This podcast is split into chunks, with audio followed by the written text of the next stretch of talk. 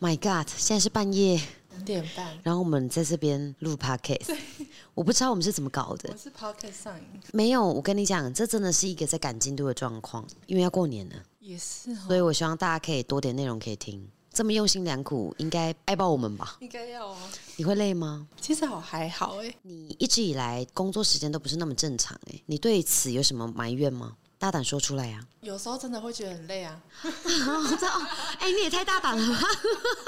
但是你为什么累，你又甘愿这样啊？因为你现在这个状态是很多人没办法有的状态啊。因为你不做不行啊，你放着你反而累积更多。可是你为什么不当薪水小偷？因为有这种 老板，哦，就很难偷当不了这，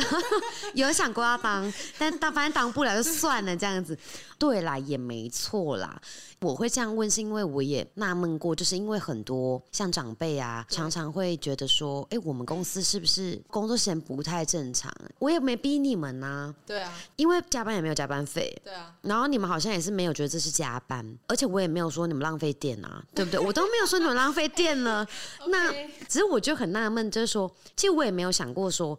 有了自己的公司之后，然后会有伙伴是会让我觉得你就是一直有把公司当成家，可是你又不会像在家一样随便。哎、我真的很奇怪，我真的确实把公司当家，但是我觉得我只有进公司，我的状态会直接 up。你可能是环境我真的被公司给制约。真 的完哎、全、可是你看，有有人会问说，那你这样子不会觉得就是压力很大，然后没有办法，就是有点像很压抑吗？你会吗？不会。啊我也觉得我不会，因为我常常遇到那种他很资深的一个职场人，对，他真的会问我说：“瑞瑞，你这样都怎么宣泄压力？”我常常没有办法回答这种问题、 耶我要宣泄什么？有什么压力需要这样宣泄的？对就是我是要痛哭，还是说我要跟他讲，我有一个每天都有一个爆哭仪式？ 可是我觉得，只要一天发生一个小确幸，我可能就会像上次 podcast 被很多人喜欢。哦，这件事情有我觉得我那当下我真的是喜悦到那一那一那一阵子压力烟消云散。对，因为那一 OK，天真的很累，对。然后哦，因为那天我们很夸张，对是又要官网又上架课程，对然后又一大堆文宣，然后那天又开会，然后 YouTube YouTube 频道要要上，对，然后哦对，当天还直然后还有播，对还有一个其他的那个工作，哦对，那一天真的是对，可是很有成就感哦。超爽，就当你知道，就第一集被人家下载一千多次这样超，爽两天，真哦的，真的厉害，对对对，对，没想到哎。嗯哇，这多亏你好好表 现哦！ 没有你，这个 podcast 都没办法成立啦当。然啦哎、但真的是这样，就是就如果你没有主动开这个口，我也会觉得说，反正就 YouTube 这样弄一弄，上到 YouTube 就好了。对但 podcast 好像可以给大家开车或者是什么时候都可以听。对，那我们就直接进入今天的主题，好就一样是延续上次有提到的一个销售， ，OK，因为我觉得销售是人人都一定要攻破的一个课题。对你不攻破它的话，其实你会一整个感觉到工作没有力，嗯，很容易没电吧。对，就像现在，虽然我不会让你们去卖东西还怎样，可是你们不觉得我们就是用作品在把自己销售掉吗？对，我们用我们的能力把它加注在所有的作品里，对海报也是啊，影片也是啊。就我觉得这个东西，它其实就是有成功去把你会的东西置入之后，它销售掉了，这也是一种跟销售有直接关系的。对，而且我觉得我们是做到连很多的细节，我都觉得这个都是在堆叠销售的新人，没错就，是你要求我们做那些，真的，而且对一开始当下可能你们会不懂，对，会觉得有必要吗？ 有至于这么这么极致吗？夸张吗？嗯对，那你自己你这样想第一次有这种感觉，是我让你做什么操作的时候就是关于官方的一个回应，然后那个哦回应可能只是在一个惊叹号或者是一个语助词这么小这么小对细节，详细的我忘记了，但真的是非常非常小的那种。然后那时候你有觉得说干嘛，类似大惊小怪，对我那时候真的有这嗯样想，然后对，我忘记到了什么时候，我突然就意识到真的要这样。因为这个东西它就是有时候我觉得我们不经意的一句话，对，其实都是在销售这个品牌，没错，都是在销售自己。然后如果你没有把它弄好，后面是不是就会有接种很多麻烦？对就像你想啊，如果今天有人敲 Grace 的官方，然后去询问课程的时候，他是又 man，就 你懂吗？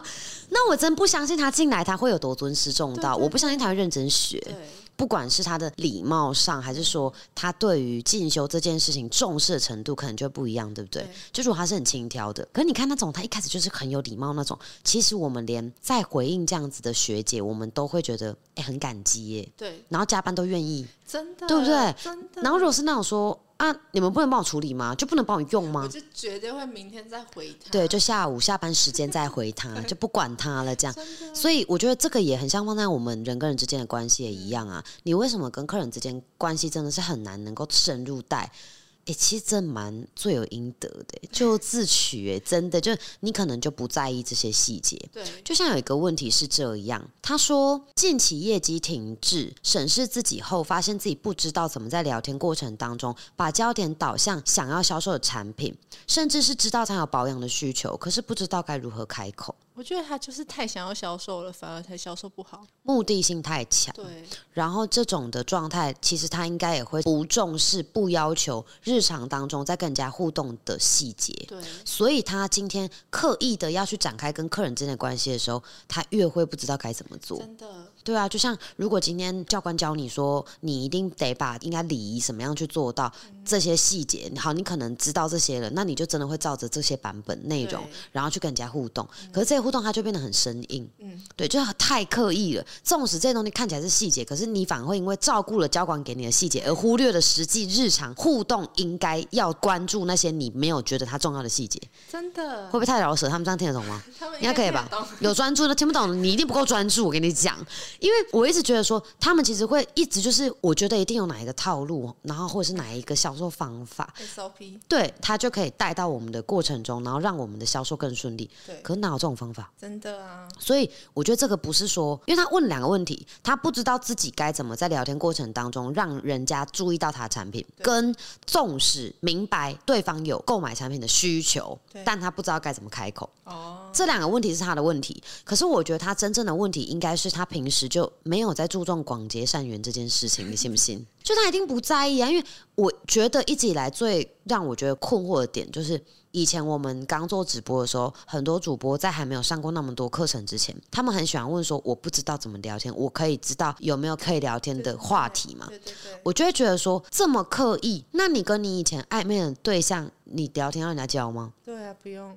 那纵使不是暧昧的对象，你跟你朋友聊天，你会去跟人家要说，你可不可以给我一个题库 啊？啊，这个题库可不可以让我可以作为跟对方聊天的一个范本对？，那这样就是会很僵硬，这就跟教官刚刚给我们注意的细节的概念是一样的对。他都告诉了你，那你实际上就只会关注这些点。那实际真的发生的所谓的临场反应，它就是考验在这里。对，那你会怎么去互动？你就变成啊，没有人教过，我就不知道怎么互动啊对。那你不就流失了吗？想的太夸张了，对啊，所以我觉得，与其这样，那我们好好做个人吧。真的，是不是真的是你要怎么样让人家跟你聊天的时候，他可以没有戒心，卸下他的防备？那你先去有办法跟人家做朋友，再来考虑我要怎么样把东西卖掉。对，因为如果你都不能自在跟别人相处，去取得这个人的信任，还有发自内心的对他产生好奇，嗯，你怎么可能有办法把东西卖掉？对，然后你又怎么可能知道说能够让他有这个需求的时候，你还可以跟他开口？你看这个就是很典型的，他的脸皮又薄，对，然后又没有办法自在跟人家相处的综合症状。真的，所以他要解决这样的状况，我觉得业绩停滞，他自己知道他自己有这些问题，这是一个很好的警示。可是他要怎么样去导正这个问题，就是不要让每一段关系都变得那么有目的性，因为这个真的会让人家反感，对，然后也会让人家觉得说你跟我聊天，就是为了要卖我东西，对，那这样子我干嘛跟你讲话？对，而且你想，你有没有印象？就是以前我们有很多主播，他们是不是都会有自己的副业？我们都会鼓励大家去创业之类的。然后是不是我们都会很主动？就假设知道这个人，例如他在做指甲，对我们是不是就会跟大家讲说：“哎、你就给他做啊，哦还是会什么会之类的？”可是这个东西，我们也没有任何一个人规定说主播有副业我们就要捧场。对，可是为什么愿意做到这样？我觉得也是因为信任欸呢，对呀、那是不是这在这之前，因为我们有彼此互动上，你已经很拉近距离了，对，所以你自然展开这段关系之后，后续这些东西它就是顺便的。真的，所以真的要把卖产品这件事情摆在卖自己后面。哦，讲的很好，真的。谢谢，因为我后面发现我自己也是那种，我知道这个人他在卖一个什么样的产品，对虽然我当下不会感到兴趣，但是可能跟他聊天久了，或者是他曾经有跟我说，就是有帮助哦过我，然后我就觉得他我想要反馈他，对我就会我就是会想要跟他买，就会捧场。完全没有提过产品，但我就会想要跟他买。对，然后万一用了好用，就会回购。对对，真的，所以我觉得这个学姐、这个同学真的可以按照我们刚刚所说的方向去调整一下啦，应该会好一点。下一题，好难唤醒二十岁学生年龄层对保健食品的需要程度。二十岁确实好像蛮难唤醒的。欸但我觉得这个题目跟年纪没有关系耶，因为如果一个业务能力不好，然后他销售的状态不好的，就算是八十岁的，他也不会对跟你买保健食品。消费者的需求是你要唤醒的，但是我们要怎么唤醒？他会觉得很难。我觉得某个层面是，无论年纪，他都没有办法唤醒，他最多只能服务本来就有需求，只想找一个哦，随便一个任何一个人我都可以买的，我就随便找他跟你买，就是刚好你是顺便被找到的那个，他不是因为你是你。哦，才对跟对你买对对对，或者是他也没有被你唤醒，我觉得这跟年年龄层没有什么关系。就像现在，你看有多少人，他们在没有遇到我们以前，有人把他唤醒过他对于所谓学习的需求吗？对对不对没所以有欸不管几岁嘛，就这件事情，它其实是你怎么做的，会去影响到你能不能让他们对这件事情会高度警觉、嗯高度重视。哦，我应该重视调理我自己的嗯身体。就这个是你平常给大家什么样的观念？还有你跟他们互动上，你讲多少人话，去让他们代入感很强，觉得说我不保养自己不行。如果是我的话啦，其实，在大学生这部分，你要看你卖的保健品是哪一种。对如果说你是那种抗老的，你可能就要去看一下这个产品。像抗老的那种产品，它一定还会有其他的附加的功能，你不一定要主推这个产品本来主要的功能。也许它要是保健哪一个部分是学生可能会需要的，可是我觉得更多的是先学着怎么跟受众做朋友。对销售这些都是顺便顺带一提的，对所以这个是跟我觉得跟上一题是可以一起解答的。对啊，不过我二十岁的时候，我好像已经会开始吃 B 群之类的嘞。真的哦、那时候会觉得好像应该要吃保健品，我其实是到这几年我才会吃、欸，但是认识我看我一直吃，你才跟着一起一直吃的就吧？是看到 对，就是看到为什么要吃，然后后面想啊，不然吃一下好了。对，而且我觉得这个部分其实，如果他是要用网络来推广做销售的话，有蛮多可以做的呀。对，嗯，因为其实不管几岁，我觉得很多人其实你看年纪太大，对这种网络上的保健食品也会觉得，有疑虑，对啊，怕对，死啊。真的，对，所以我觉得一样的问题，这个真的是可以好好花钱去上课啦，因为他这样子好难唤醒，我也是很难理解你到底想得到什么答案。但这没有关系，我觉得这个应该很多人会有这样的疑虑。我觉得在解这种销售问题，其实最快破解的方法，不管这问题本身是什么，其实都脱离不了经营者个人的特质跟特色。当你能够让人家放心信任的时候，你真的就算卖一个是非常冷门的产品，我都会跟你买。你卖锅盖，你不卖锅子，我也跟你买锅盖。就是真的是因为我可能就真的是信你，你对跟我说这个锅盖可能它有什么样的故事，我我被感动了，我一样会花钱。对对，所以我觉得这个部分真的有很多可以操作的空间嘛。嗯下一题。目前在经营网络事业，我每天都会发现实动态，自己也有创一个赖群，但已经半年了，我的销售业绩还是不行。这跟你用了几个管道没有关系啊。对，如果有关系的话，大家就用一样的东西发各个通道，然后一集就跑我起来我了。小红书也办，我也抖音也办，对啊，不一定是管道越多才越能赚钱啦。他会有这样的执着，我觉得高几率可能是他认为他该做的都做了，哦，但业绩没有起来。对，但我觉得他现在应该是要评估一下他自己创这个赖群的意义是什么。嗯，就如果你是创了，然后把人加进去，然后你发现实动态，你只是为了想要冲那个现实动态的则数，那有什么意义？对，然后你再看哦，我觉得应该会蛮多人跟他一样的这个问题。我觉得如果回归到我们曾经遇过案例，你有没有印象？就是有个时期会有很多主播，他们都在线上挂时数，对，然后会讲说：“我今天已经播了八个小时了，哦但是我的业绩竟然只有几百点、对对，几百对块。有，”然后那个时期，你不觉得这个就是一个很恶性的循环吗？对，因为我们那时候的热门时段是八点到四点，真的，结果他给你播那种早上六点到中午对十二点的，你到底想干嘛？真的耶，所以你说这样他业绩还是不行，他当然业绩要不或行者啊。是他就算播了热门的时段，但你就是在看韩剧或者对呀、呀、那当然会没有人啊。这就像如果他发现实动态，他都在发公版文，对，没错，然后他在赖群里面全部都放广告，对，谁想看一个人的版面有那么多的床床传单啊？床单是要睡觉 吗？然后在赖也是啊，这个手法我觉得跟以前不太一样是，以前在做这个，因为没有人做，所以你在赖里面你会很好经营。对，就像社团的那个，对对你对发几个就会有很多人一加一加一加一对对对对可是这东西它已经越来越泛滥了真，的就泛滥到这个手法已经变成有点泡沫的概念。所以我觉得要回归到你现在觉得你自己业绩不行，那我们可不可以看看我们的操作有没有可以优化的空间呢、对，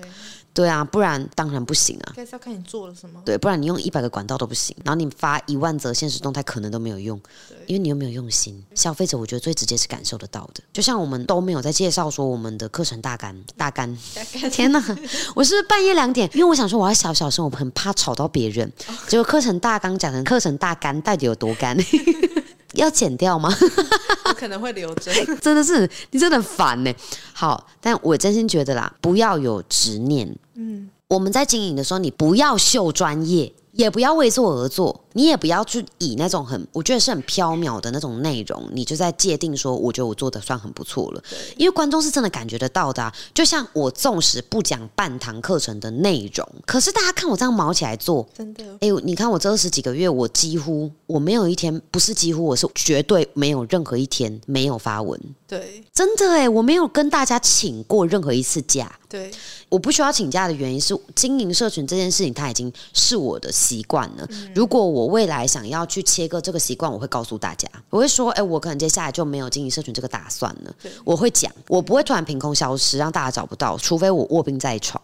就是我真的是没有意识的。所以，如果有一天我没发文了，我一定是很重很重的病， 不然基本上是不会怎么样啦。对对，啊，我觉得你你可能卧病在床的时候，你还说他 帮我发一下那个文，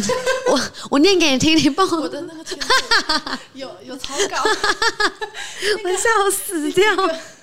你是不是有病啊？你 这人不用演成这样。OK，下一题，大家对业绩这部分其实会有蛮多。其实我觉得网络行销跟销售的问题有很多蛮接近的耶。我是做皮肤管理，价格偏中高，不知道如何在网络上让客人了解我的好和其他美容的差异。因客人到店后的反馈评价都很高，但也有说在网络上看到的其实不一定会来。见到我本人后，觉得更有说服力，做完效果也很满意，和一开始的印象落差很大。结束了吗？ Yes，我觉得他，可是我觉得他讲了很多他的没有，他其实是在佐证他现场的感染力比较够。哦，对，所以他会讲说，网络上我不知道我要怎么样让人家知道我的好，然后实际接触我的人，他们都会怎么说？就是会说哦，我觉得你各方面都很赞嗯啊，就是让人家觉得很满意啊。所以他这个就其实就是想要告诉我们说啊，那我网络我要怎么做可以跟现场有一样的效果，甚至更好的效果？哦对，就这样而已。好简单 哦，对，但是其实说实在的，我觉得他这个问题是很多人在对于要从实体通铺转到网络会有的迷思。哎，转型的嗯时候嘛，你有没有听过有人说我在网络上我不太会聊天，可是我现场我很可以聊，有哎，对不对？蛮多这种人，对不对？对然后我们在辅导蛮多个案当中，也曾经有说过像这样的问题。对，那讲的比较像是我正常在面对面很 OK，、可是我在网络上我不知道该怎么做。对但我觉得这个点其实是它有点像什么，就是因为我们已经习惯面对面了。台湾人有一句话叫做“见面三分情”，对，那这个东西它其实是台湾的一个文化，因为看到你笑脸迎人的状态，加你整个人的打扮，加你本来的专业素养，再加你可能偶尔是可以有社交手段，这样子综合起来，你就是一名跟我接近的一个业务员或销售员，对，所以我们可能有成交的可能。 嗯，但是在网络上，你有没有把这些操作做出来？哦，刚刚讲到加那么多东西，你能不能一个一个往上加出来，让人家看见？你要让人家有了解的资料啊，你要让人家有了解的管道，以及你要积累到那样的量，让人家看见你有真的在做这件事情。对不然，如果说你其实连线动都没有，贴文都没有，你就放一个自我介绍说我是叉叉叉品牌创办人或老板娘，人家要怎么了解你？你面对面你会跟他讲说，哦，我是 Grace 的创办人瑞瑞，没了哎、对啊，所以你看，你网络上现在操作就这个概念呢、啊对。你只有放这个介绍词的话，或是说你只有想到才发文，那这个就像什么？我们面对面相处的时候，你只给了我呃想到才有的回应。就像我现在跟你讲话，你都不理我，你想到才回我，我怎么可能跟你接着互动？对所以无论现场或线上，概念是相通的。对哦，你就是把你认为你在现场有感做得染好的力地，方，对你就放到网络上，像它是什么高评价，对啊，然后客人感受度很好的这种反馈，对，除了一些没有办法呃秀一波的，例如像假设我我超会亲粉刺，对对不对？我可能没有办法让你透过画面感觉到我很会亲你的脸，可是我难道不能亲别人的脸吗？对，然后让人家看一下，就是诶我有时候蛮喜欢看那个粉刺的那个照片的，还有影片。 好恶，我在 IG 有时候滑到，我就又哎看一下，可是我不会看很久，我就只会看哇塞，很多人蛮喜欢看的、啊。我知道，但我真的不行。我懂啦，可能每个人的那像密集恐惧症之类的对就不太行吼。嗯，但我觉得这其实也是他在展示他的专业一部分，用这样子疗愈的方法，啊可能针对某一些人疗愈的方 法。对，但是我觉得如果他现在想要让别人看得见我跟其他同行，就是美容产业的人不同之处的话，那你现在你能不能耐着性子，嗯让别人看得见你在网络上有展示你不同的地方？对，你想要让人家知道你跟他不同的这个差异，那你自认的那一些反馈的评价，你如何把它做活到网络上？嗯，就只是你把现场的东西，我们把它数位化，对，就这样而已哦。真的耶，嗯，其余的我觉得没那么难，只是对嗯怎么做有很多细节啊，这真的是有很多细节的。啊花钱上课哈，对，感恩的心哦。下一 题，不知道如何经营自己，让更多人看见，有没有？真的像我们前面讲的，大家都很喜欢用不知道当那个发问的一个格式啊。对，哎，这可能是真的没有很熟的学姐，她也没有打算要真的进一步下决心来做一个学习的动作，可是她又很想要问看看这个问题能不能得到一个解答。他可能也在找导航。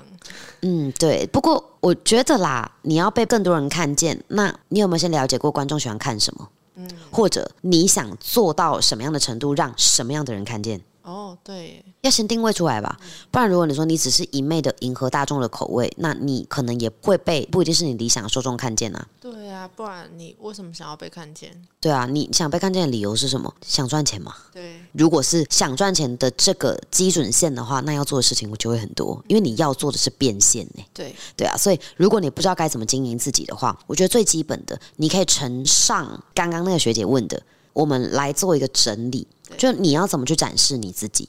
如果你的个人版面就是一个橱窗，你现在想摆什么东西上去？我跟你讲，你真的不知道发什么，你就从你十五岁的故事开始讲，不是吗？你不知道发什么的话，那就慢慢来啊。总之，能够让人家对你这个人更了解的，就像你看我们现在 podcast 是不是也是一个这样的脉络？对，你可以从这里面听到好多我们的案例耶，对啊，所以我觉得像当初我也不是一开始创业就知道我该做什么，嗯，没有人会知道。没有人会知道啊，就是你只有真的开始做了，你才会很清楚的知道，好像以前要的东西跟我现在真的在做的事情会有点不太一样，然后你越做，你会越发现。一开始想的真的有点太单纯了，对， 哎、真的耶，我有时候想一想，我都会觉得说，我一开始开公司，我真的是跟人家一个梭哈的状态，就我根本没在管的。可是后来回想起来，就觉得我哦靠，那时候胆子真的很大，对，其实不知道是一种优势。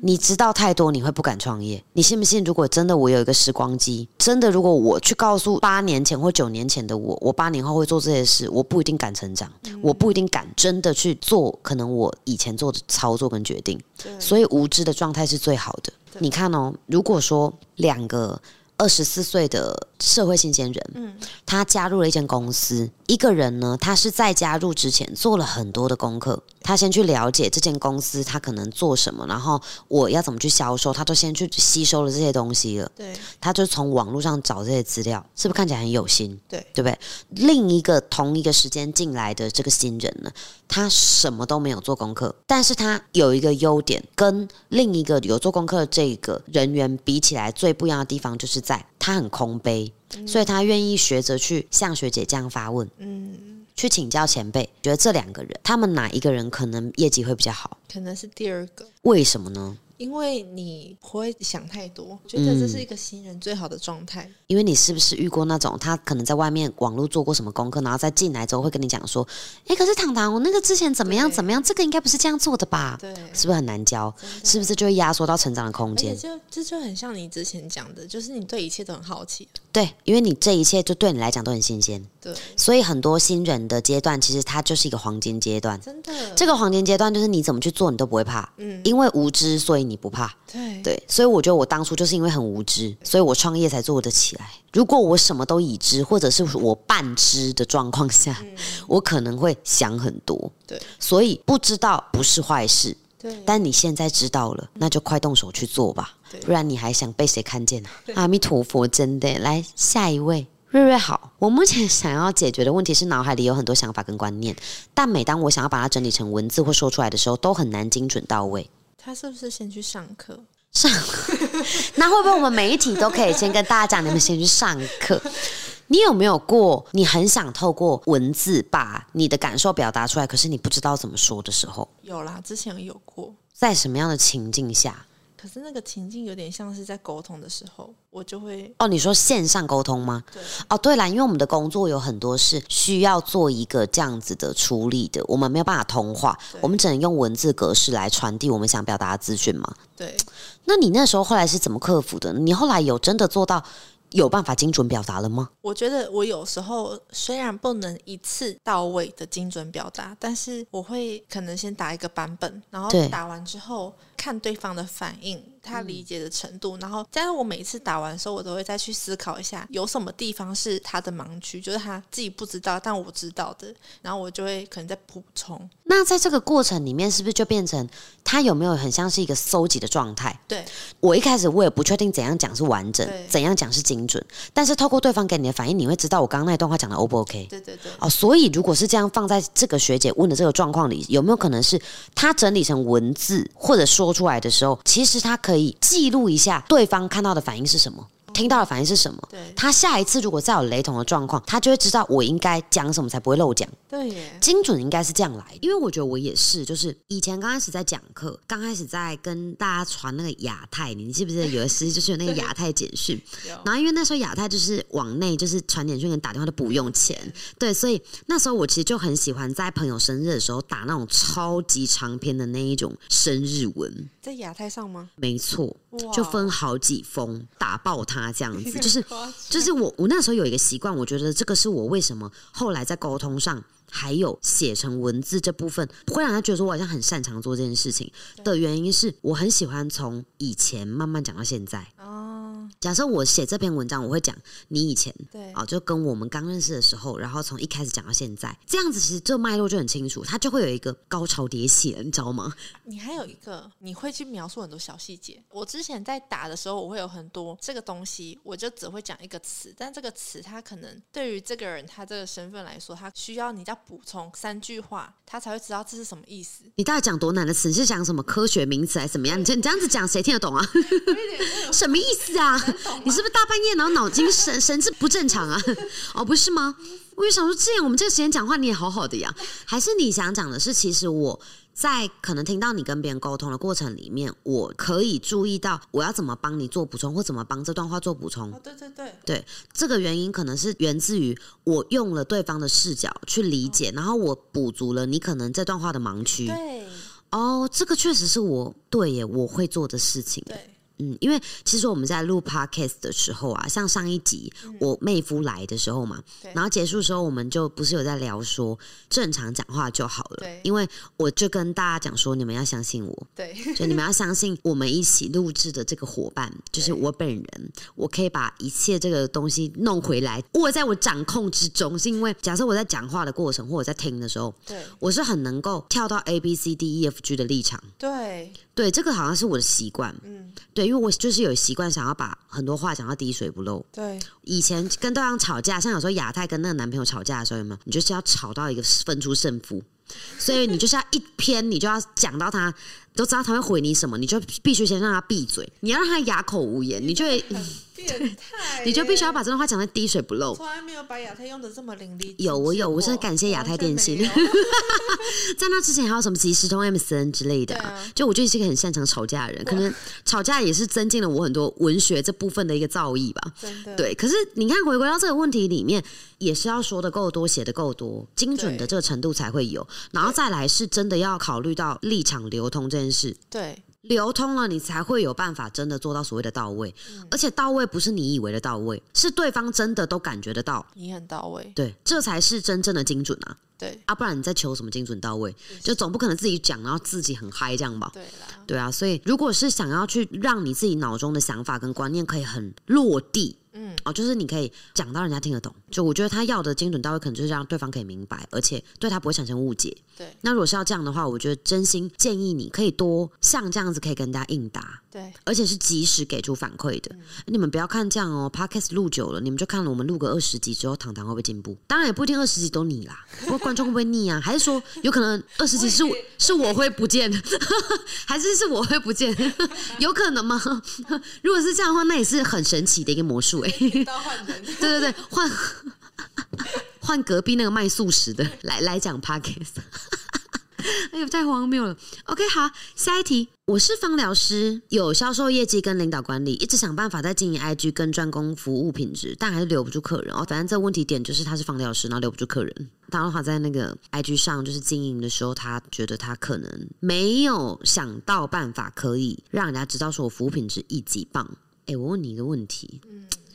就如果你走进一间店，它上面写“服务至上”四个字，另一间店是它没有这四个大字，可是你进去的时候，马上就会有人来接待你。他除此之外呢，他也没有跟你做任何的所谓我们去强调我们有多专业， 对然后我也没有跟你介绍我的服务好或不好，可是我就是可以从很多的小细节发现你的需求，例如就是你可能进来的时候，然后我闻到了你身上有烟味，哦，我直接帮你介绍的就是跟可能肺有关这部分的一些疗法，你会不会觉得我真的服务至上？有你会不会觉得我很贴心？超级那跟那个服务至上四个大字贴在墙上的比起来，我们是不是有很多细节？对你看啊他现在这个就是在这个迷思里，这位同学他就是在这个迷思里面，他想要把他的服务呈现出来。可是我觉得，与其你要去专攻让人家知道我们的服务品质怎样，我觉得服务品质是要实际感受的。哦，我跟你互动里，这叫不叫实际感受？会然后再来我到现场也算是实际感受对。我觉得服务品质不应该用说的，嗯就像我也从不说、欸、我们可以把课程服务做得很好，嗯我几乎不说这句话，因为我不说，但我一直在做。对我服务你们服务的不够好吗？我就问 呢、你们是去哪里遇得到那种免费直播开成这样？真的我那天听学姐在讲，才知道说我竟然连续开十几天直播哦了。对对对我不晓得，我没有意识、欸，真的是融入我的细胞里了，对，就我没有感觉到这你件，就我就是一有空你就想要做点什么，做点什就么，像现在，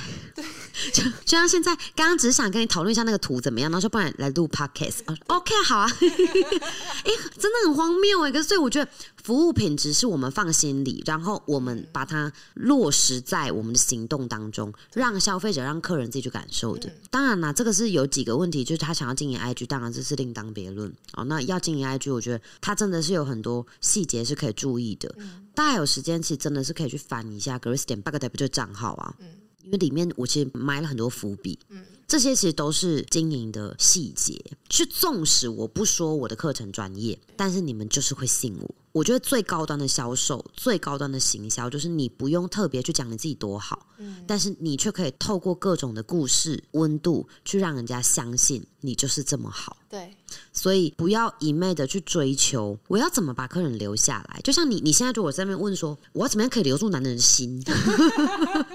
你懂吗？ ，Oh my God，你够有价值，你还会怕吗完？全不所以你现在是不是就是没有价值？你价值不够，你才会担心留不住客人，对，你担心别人不相信你的服务有多专业，品质有多好，嗯，因为你自己没有底气。真的耶，所以要把底气练起来，我觉得这是有很多细节要去照顾到的。你真的就是在呈现你自己的个人特质的时候，记住一个重点，让人家能信得过，让人家觉得你是个靠谱的人对。那么不管你做什么生意，你就一定会有办法成交，对，是吧？是，希望今天深夜这部分可以给大家，哎，但是他们听不一定是深夜。对 OK，那我们就直接把它变成说，希望他在听我们深夜这一 part，不管你是现在是白天晚上，对，我我真心觉得啦，就你们现在其实，在听这些看起来好像跟你们没有关系的问题，但其实也是我们在销售自己的方法、啊，所以销售是没有分任何的一个途径，也不分任何的时机的，只要你有机会跟人家接触，哪怕。你今天是看一本书，其实这个作者都在销售他自己。哦，你喜欢他，你就是被销售成功，你就被销售了。对，那你听这一段，我们下课吧这部分的系列，你听了你就嘴角在那边边上扬，那你可能上扬到别人想你到底是怎么回事？这也表示我们的内容成功的把我们自己销售掉，你买单了。对，这样就好了，就不要把销售想的那么制式，不然这样永远销售不嗯出个灵魂来的。好啦，今天先这样啦，我们下课吧，拜拜。